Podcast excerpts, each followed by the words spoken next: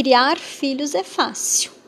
Basta oferecer alimento, uma boa escola, oferecer uma moradia, uh, mate bens materiais e a gente consegue criar os filhos. Mas agora, educar é muito mais difícil porque vai exigir muito amor, vai envolver os nossos princípios, os nossos valores. Precisamos ser incansáveis no processo, repetir muitas vezes as mesmas coisas para que eles possam compreender, né? E para que a gente consiga fazer um aprendizado diário deles e, e a longo prazo.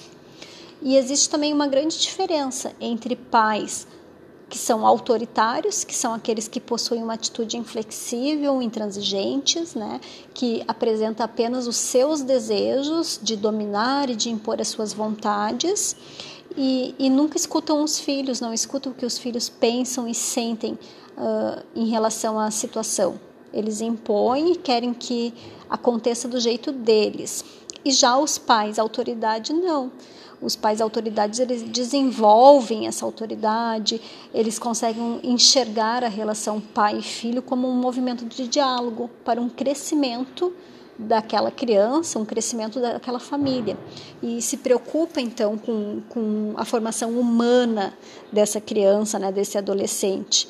Uh, ter autoridade, então, é conquistar o respeito e a obediência às regras por uma compreensão e aceitação daquela, daquele serzinho que está em evolução.